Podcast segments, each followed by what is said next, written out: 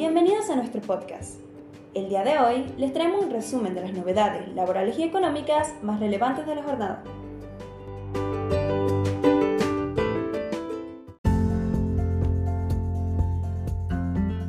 AFIC lanza un nuevo plan de pago.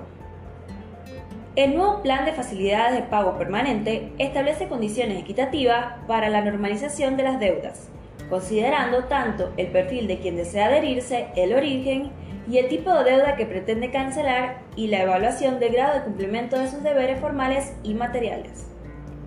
A los efectos de la adhesión, se dividirán los solicitantes en pequeños contribuyentes, micro, pequeñas y medianas empresas tramo 1 y 2, entidades sin fines de lucros y demás contribuyentes, existiendo condiciones diferentes para los distintos grupos de acuerdo con el tipo de plan que deseen constituir. En este sentido, existirán los siguientes planes.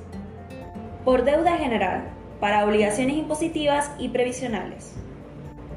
Por deuda de impuestos anuales, para obligaciones vencidas a partir del 1 de enero del 2023 del impuesto a las ganancias y del impuesto sobre los bienes personales por deuda previsional del monotributo y autónomos, por deuda aduanera, por deuda proveniente de la actividad fiscalizadora de AFIT y planes especiales para los afectados por la emergencia agropecuaria, estado de desastre declarado en determinadas zonas del país y quienes desarrollan actividades sectoriales afectados por circunstancias particulares.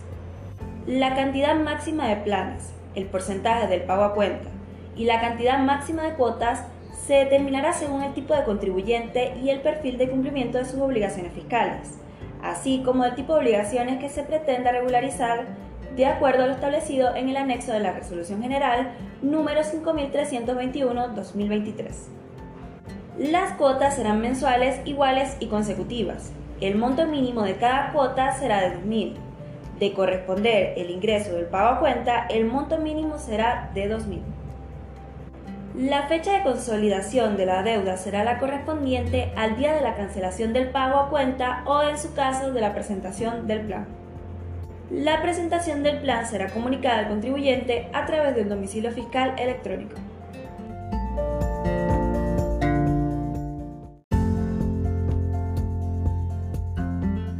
Cambios en ANSES. El requisito clave que hay que cumplir a partir de enero para cobrar. Por la actualización del salario mínimo vital y móvil se modificó el tope de ingresos para poder acceder al programa Hogar de ANSES y comprar garrafas con un subsidio. El programa Hogar que se otorga a través de la Administración Nacional de Seguridad Social ANSES en enero cambió uno de los requisitos claves para acceder. Se trata del tope de ingresos. El cambio se dio a raíz de la actualización del salario mínimo vital y móvil. El monto pasó a un total de 65.427 y los beneficiarios también deben cumplir con un nuevo valor para mantener su titularidad.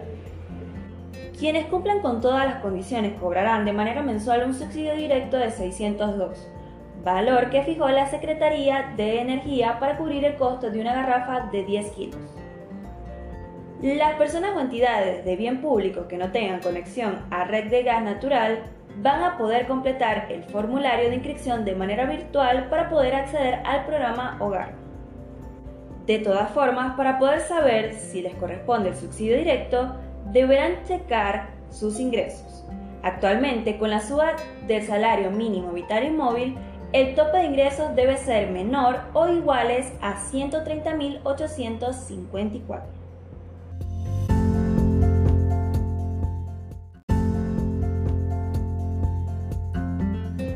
Ojo con AFIP alertan sobre una nueva estafa que puede robarte datos fiscales.